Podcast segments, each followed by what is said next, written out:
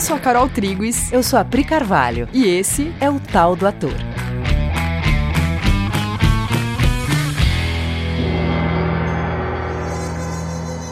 E aí, galera? Oi, gente! Beleza? Oi, Paty, que acabou de entrar aqui no estúdio. Galera, vamos lá para nosso tema super da hora de hoje, que é Desmistificando o monólogo. Tum, tum. Sim, a gente no nosso trabalho com atores, a gente percebeu que o monólogo ou os bifões, eles geram muito medo nos atores, porque parece que agora é sobre você falando bem um texto, né? Você muito exposto sozinho, sem ter com quem jogar em cena. Ainda que você não tenha parceiros de cena, você está com a personagem e com as ideias da personagem. O ator nunca está sozinho em cena e nunca é sobre você, ator. É sempre sobre a personagem e as suas ideias. Nunca é sobre falar bem um texto. Isso não existe enquanto forma. Falar bem, né? Falar direito, não. O falar bem é entregar aquelas ideias honrando toda a profundidade que elas têm. Nossa, já começou da hora, né? Então vamos é, lá. Do... Porque quando você tá sozinho em cena, parece que agora você tem que fazer alguma coisa acontecer. Sim. Na verdade, não muda nada. Você tem a personagem, você tem o texto que você recebeu e você vai comunicar. Só que agora, direto pra plateia? Hum. Vamos lá, vamos do começo. Do que que a gente tá falando? Vamos lá, vamos pra definição do monólogo, definição do dicionário. Então, monólogo é uma cena de peça em que o ator, achando-se só, fala consigo mesmo ou se dirige ao público, expressando seus pensamentos, as lutas interiores do seu espírito, etc. Ou peça escrita para um único personagem monodrama. Bom, então vamos lá. Digamos que você esteja em cena sozinho, é uma peça em que você está fazendo sozinho, ou que seja um momento que você está sozinho em cena, né? É raro as pessoas falarem sozinhas. Antes da gente começar a gravar, aqui o Koba tentou desmentir a gente, falou: não, eu falo sozinho, falo alto sozinho, a minha voz entra nas gravações porque eu fico pensando e falando. Mas. E acontece mesmo, acontece. né? As pessoas é, falam, às vezes fala baixinho, às vezes fala mais alto. Mas em geral, as pessoas não falam sozinhas, ou quando falam, falam baixinho, né? Uhum. E, ou, e ou não é uma fala uma clareza assim, de é. pensamento, né? É uma fala meio resmungada, assim, é um comentário, né? Sim. O Koba tá chamando de notas mentais. É uma É. nota que você às vezes dá uma resmungada Fala nela. um pouco, pensa um pouco, fala um pouco, pensa um pouco, Que né? É diferente de um monólogo, né? Que você vai abrir a boca e sair falando um pensamento Estruturado, estruturado. né? Em alto e bom som. Quando a gente fala com a gente mesmo, assim, no dia a dia, é mais eu confabulando aqui comigo mesmo, né? Sim. E para cena, isso não resulta, isso é complicado, porque em cena você mesmo que na cena você esteja sozinho, obviamente está fazendo a peça para uma plateia, e você tem que se comunicar, você tem que ser ouvido. Tá, mas então eu, ator, tô em cena sozinho, meu personagem tá sozinho, e aí entra, o ator entra naquela pira de que, então eu falo pra plateia, eu quebro a, a- a quarta parede, eu não quebro a quarta parede, isso vira uma questão. Pra quem que eu tô falando, Pra né? quem que eu tô falando? Com quem que eu tô falando? Eu tô falando comigo mesmo? Ou eu tô falando pra alguém? Nossa, essa é, é a alguém grande per- imaginário? É, tô falando comigo mesmo. Ó, falando com você mesmo, isso é uma coisa que não resulta cenicamente. Porque aí é, é isso, vai virar uma fala pra dentro. Uhum. Aquela fala desestruturada. Se eu estiver falando comigo mesmo, tipo, "Ai, Priscila, Priscila. Ai, meu Deus, às vezes você é tão. Ai, pois é, não, não devia fazer isso. Isso é muito uma fala pra você mesmo. Isso não resulta cenicamente, não é uma fala pra plateia. Como é que você vai fazer? Para conseguir falar a plenos pulmões, ser ouvido, se comunicar. Primeira coisa é que a gente vai ter que dar uma superada nessa pira sobre quarta parede, não quarta parede, eu tô falando para quem, eu não tenho interlocutor em cena. Às vezes a peça é uma peça com outros personagens, mas no momento do monólogo ele tá sozinho. Isso é raro em peças contemporâneas, mas em peças. Bom, no Shakespeare tem isso à torta e à direita, que são os, os famosos solilóquios shakespearianos. E talvez seja, inclusive, olhar para o teatro shakespeariano, para o teatro elisabetano, o começo dessa resposta. Uhum. Né? Porque você fica.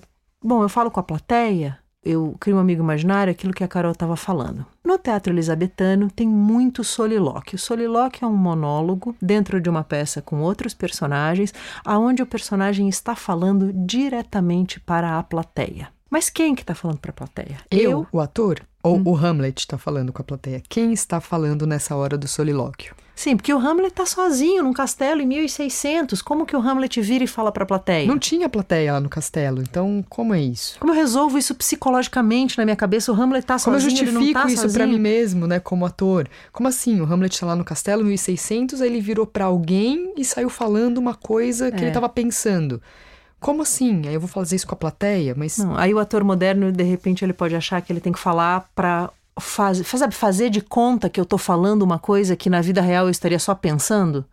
Vai ficar falso. vai ficar falso. Só que não foi escrito para ser falado assim. Foi escrito para ser falado diretamente para a plateia. Sim, o Hamlet está falando diretamente para a plateia. Não complica, não psicologiza, não justifica. É assim, ó, o Hamlet, ele fala para a plateia.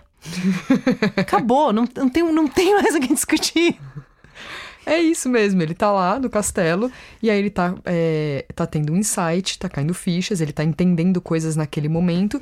Ele vira pras pessoas que estão ali na plateia, o ator vai virar pras pessoas e falar aquilo que tá na cabeça do Hamlet para aquelas pessoas ali da plateia. Se você pensar que a quarta parede só foi inventada em 1800, que o Shakespeare, quando ele escreve, ele não pensou sobre quarta parede, ele não pensou nem sim, nem não, nem muito pelo contrário. Ele só pensou o seguinte: tem um ator, um ator sabe que ele está no teatro, ele está fazendo um personagem que é o Hamlet, que está vivendo uma coisa aqui, né?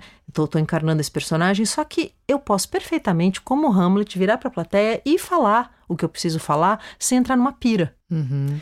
E por que que a gente falou que isso resolve o nosso conflito sobre monólogos? Porque quando você fala para a plateia, você admite que você está falando para a plateia, acontece uma potência de comunicação que se você ficar não, eu estou falando sozinho, tentando fingir, né, que você está sozinho no palco, uma potência que não tem como acontecer. Primeiro, porque você vai direcionar o teu monólogo para a plateia, vai colocar a tua voz, vai encher aquela casa, vai transmitir aquela ideia. E aí fica tudo legítimo. Uhum. Que eu tô falando mesmo, né? Tô falando para ser ouvido mesmo e tô comunicando isso mesmo. Porque no mundo, é, na vida, assim, no- sem ser no teatro, se você tá pensando sobre uma coisa e não tá comunicando ela, se ela está no seu quarto pensando uma coisa, você abrir a boca e falar aquilo alto não é uma cena que, que- cotidiana, a gente não faz isso, né? Tô aqui com o pensamento na cabeça, viro e começo a falar aquilo bem alto. Nunca que isso vai ficar realista pra você. Você não vai comprar Não, essa você vai ideia se no sentir teatro. mentirosão. Vai ficar fake, né? Vai ficar fake. Só que, se você é, quiser comunicar essa ideia com pessoas que estão é, numa distância grande de você, como uma plateia, por exemplo, você vai falar esse discurso alto. Então, o fato de você direcionar aquilo para a plateia justifica o fato de você estar falando aquilo alto. Sim, é só não entrar numa pira psicológica. O Hamlet vai lá, olha para a plateia e faz o seguinte questionamento: ser ou não ser? É uma pergunta que está na mente dele, naquele momento vem aquela pergunta na mente dele e ele compartilha essa pergunta com a plateia. Ele está fazendo essa pergunta para si, para a plateia: ser ou não ser? Aí ele fala: putz, essa é que é a questão, né, cara? Em linguagem de 1600, eis a questão.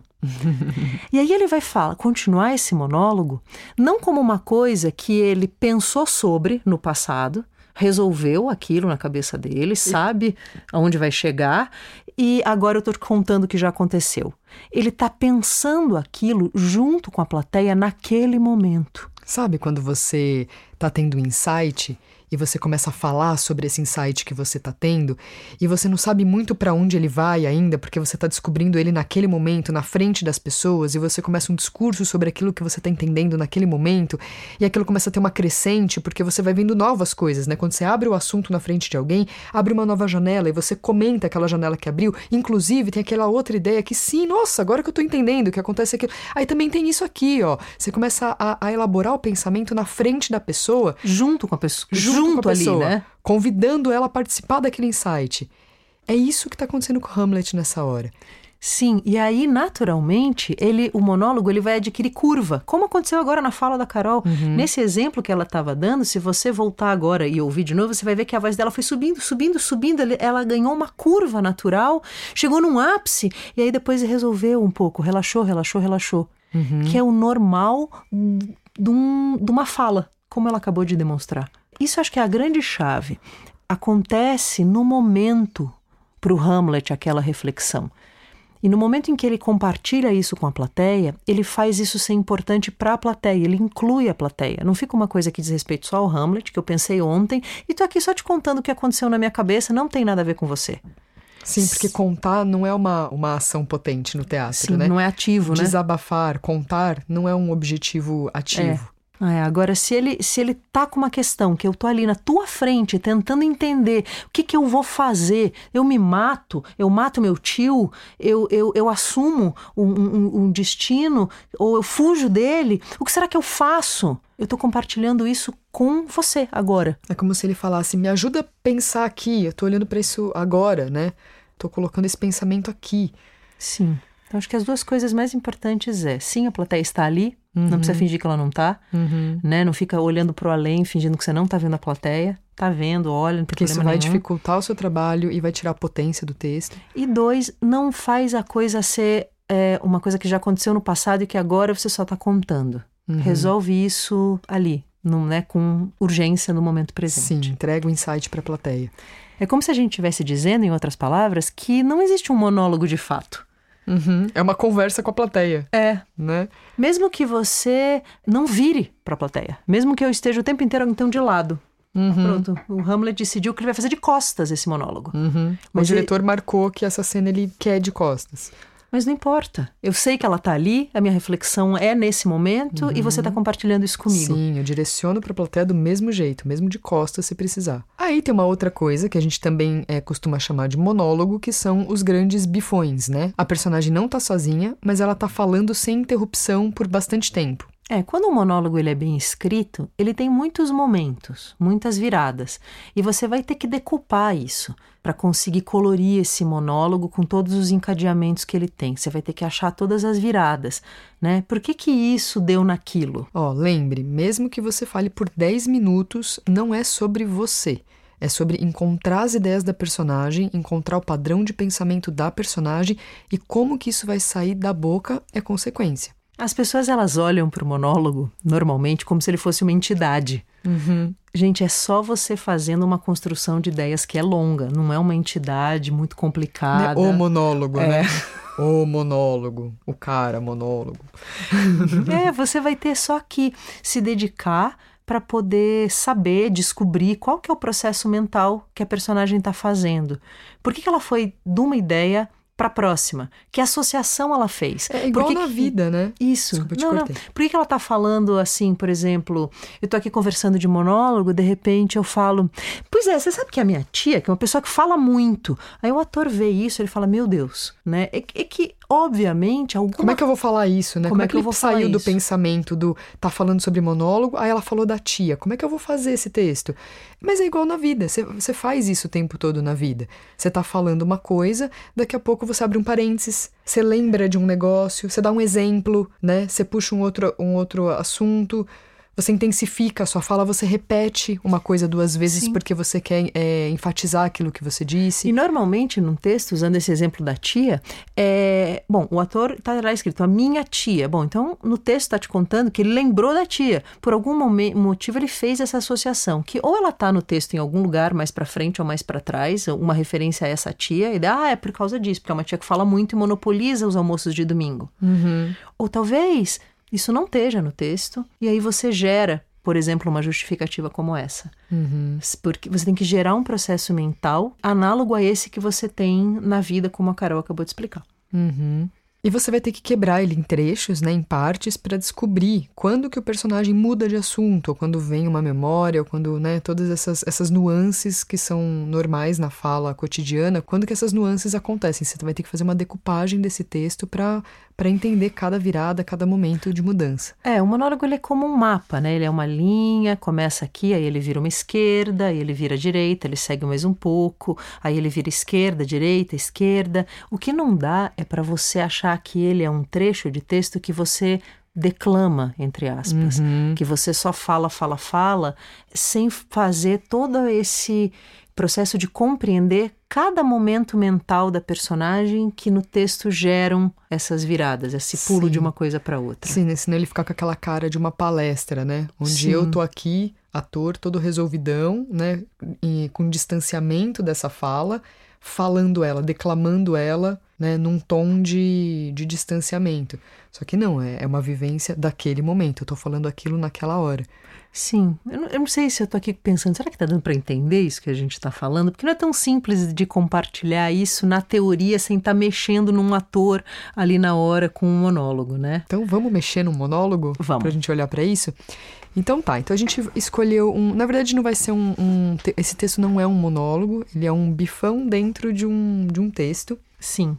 Que a gente combinou o seguinte: que a Carol ia ler é, a gente está até, ah, ler branco, não ler branco. Ela vai ler como quem tem um entendimento mínimo que seja disso. Uhum. E aí a gente vai interrompendo e falando, tentando demonstrar um pouco disso tudo que a gente falou aqui. Sim, vamos contextualizar um pouquinho, falar o que, que é o texto. Vamos. Então, esse texto é um texto de uma peça curta do Tennessee Williams, né, que se chama Mr. Paradise, onde tem dois personagens, que é o Mr. Paradise e a garota. Né? A garota é uma menina que bate na porta do Mr. Paradise depois de um acontecimento, né? Rolou um acontecimento na vida dela, ela vai falar que acontecimento é esse nesse monólogo que eu vou ler.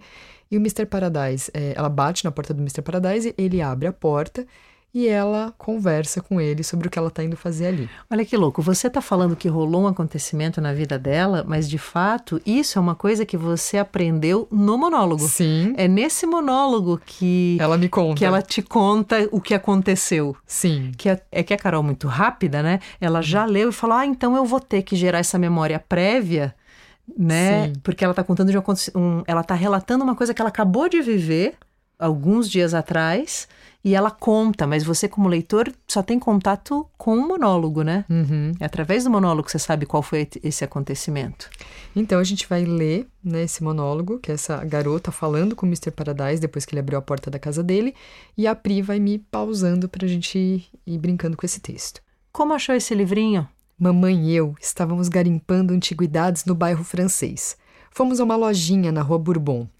Havia uma mesinha de chá chinesa com uma perna um pouco mais curta que as outras. O vendedor do antiquário tinha colocado o livro para calçar a mesa. Mamãe comprou a mesa, o chofer levou para o carro. O livrinho ficou lá, jogado no chão, e o vendedor deu um pontapé para tirá-lo do caminho sem o menor olhar. Deixa eu te parar aqui. Olhar. Vocês não estão vendo o texto? Ele está escrito literalmente assim. Pegado de um pedaço aqui, ó. Havia uma mesinha de chá chinesa com uma perna um pouco mais curta que a outra. Ponto. O vendedor do antiquário tinha colocado o livro para calçar a mesa. Ponto. Mamãe comprou a mesa. Ponto. O chofer a levou para o carro. Ponto. De fato, o Tennessee escreve muito bem. Ele te conta exatamente qual é o de que teco em teco tá vindo uhum. a memória na cabeça da pessoa. E a Carol tá honrando isso. É o jeito que você se lembra de uma coisa. Né? O vendedor do antiquário tinha colocado o livro para calçar a mesa. Uhum. Mamãe comprou a mesa. O chofer levou a mesa para o carro. Só que ela já está fazendo um trabalho muito bem feitinho, mesmo numa primeira leitura, de ir dando vida para isso, né? E, e, e, deixando que a sugestão que o Tennessee está fazendo aqui se transforme em imagem na cabecinha dela e ela está topando deixar que a voz dela, que, que tudo nela, vá adquirindo o padrão de raciocínio dessa garota. Uhum, sim que é muito como a gente fala na vida, né? Fui entrar em casa, pisei na lama, lavei o tênis, né? Tipo, você fala assim, né? Tem uma sequência de fatos que você vai contando conforme eles, eles vêm na sua cabeça. E, e eu tô entendendo que esse monólogo Sim, tá, tá nessa pegada, né? Então, o vendedor do antiquário tinha colocado o livro para calçar a mesa. Mamãe comprou a mesa, o chofer levou para o carro. O livrinho ficou lá, jogado no chão, e o vendedor deu um pontapé para tirá-lo do caminho sem ao menos olhar. Eu acho absurdo descartar um livro. Sabe, eu também escrevo, principalmente poemas. Eu sei o que é colocar a alma no papel. E esse papel ser perdido ou esquecido ou usado como calço de mesa. Aqui ela abriu um parênteses, né? Ela estava contando sobre o evento uhum. da compra e aí agora ela começou a falar dela. Uhum. Então, muda. Isso é uma virada. Sim, né? Eu tô contando aqui como foi e de repente eu falei. Eu também escrevo né? Tô contando uma coisa assim, eu sei o que é colocar alma no papel.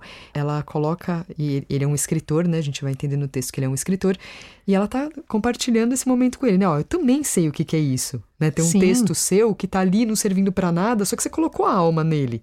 Né? E se a Carol fosse fazer esse texto, no período de ensaio, ela ia entrar em contato com o que é isso que ela está falando de um jeito mais profundo. Uhum. Porque agora ela está fazendo uma primeira leitura. Sim. Sabe qual é o valor de você escrever uma coisa, colocar sua alminha no papel e estar tá conversando com um escritor sobre isso? Sim. Então, vou voltar só uma frase para dar o gancho. E esse papel ser perdido ou esquecido ou usado como calça de mesa. Me abaixei para ver o livro. O... Aqui, ó, quando ela fala ou usado como calça de mesa, uhum. é um absurdo. Uhum. Porque ela contou antes, né? Esse papel ser, ser perdido, esquecido ou tem três pontinhos, tem reticências aqui, ou usado como calça de mesa. Que foi o caso desse texto, né, que ela encontrou. Então, ou usado como calça de mesa. Me abaixei para ver o livro.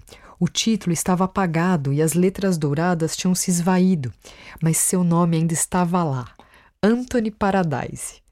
Isso me fascinou, então peguei o livro para folheá-lo. Nossa, é um livro de poemas, eu disse ao vendedor. É, ele disse.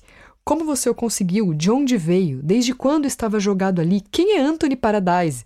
O vendedor riu. Só Deus sabe. Provavelmente veio um lote que comprei há muito, muito tempo. É possível que tenha ficado numa papeleira comprada de alguém. Não é vendável. Eu costumo usar para acender a lareira.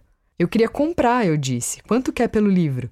Ele abriu bem os braços e, com a mais profunda generosidade, respondeu: Pode levar, é seu, de graça. O chofer voltou para me lembrar que mamãe estava esperando no carro, então saí com pressa, colocando o livrinho de versos na bolsa. E zarpamos para mais um coquetel. Estou em casa por conta das férias da faculdade e vivo ocupada com essas coisas. Agora ela deu uma explicação, novo, né? nova viradinha, né? Uhum. Ela tá contando pro Mr. Paradise que ela tá em casa de férias. Sim, estou em casa. Né? Tipo, sabe, Mr. Paradise, é que eu tô, né? Em casa uhum. de férias. Estou em casa por conta das férias da faculdade e vivo ocupada com essas coisas. Esta tarde estava mais entediante do que nunca. Eu não acredito em tédio. Acredito em animação, surpresa, paixão. Acredito em quem tem a alma atormentada por uma tormenta tão forte que varre todas as banalidades como se fossem farrapos de fitas ou folhas secas. Nova virada. Ela estava contando que ela estava de férias e aí agora ela começa a compartilhar um valor pessoal na certeza de que ele, escritor, vai compreender. Tanto Sim. que ela gera uma imagem literária. Sim. Né? Então... Uma, coisa, uma coisa que é, não é comum num discurso falado cotidiano. Sim, tanto que se você ainda não está envolvido no que ela está dizendo aqui, não é simples falar essa fala aqui. Exato. Né? Eu percebi isso aqui, quando eu fui ler, né? Que quando ela fala, acredito em quem tem uma alma atormentada por uma tormenta tão forte que varre todas as banalidades como se fossem farrapos de fitas ou folhas secas, é uma coisa que ou você está em, co em, conexão com o da onde está vindo esse texto, né? Sim. Com o do que ela está falando, ou fica uma fala estranha para você. Pela vigésima vez me perguntaram se eu gostava de Bryn Moore. Dá para acreditar? De repente eu me lembrei do livro e subi para dar uma folhada. Para minha grande surpresa, encontrei aquilo que andava procurando. Uma enorme e feroz tormenta que varreu todas as banalidades como farrapos de fitas e folhas secas. O que acha disso?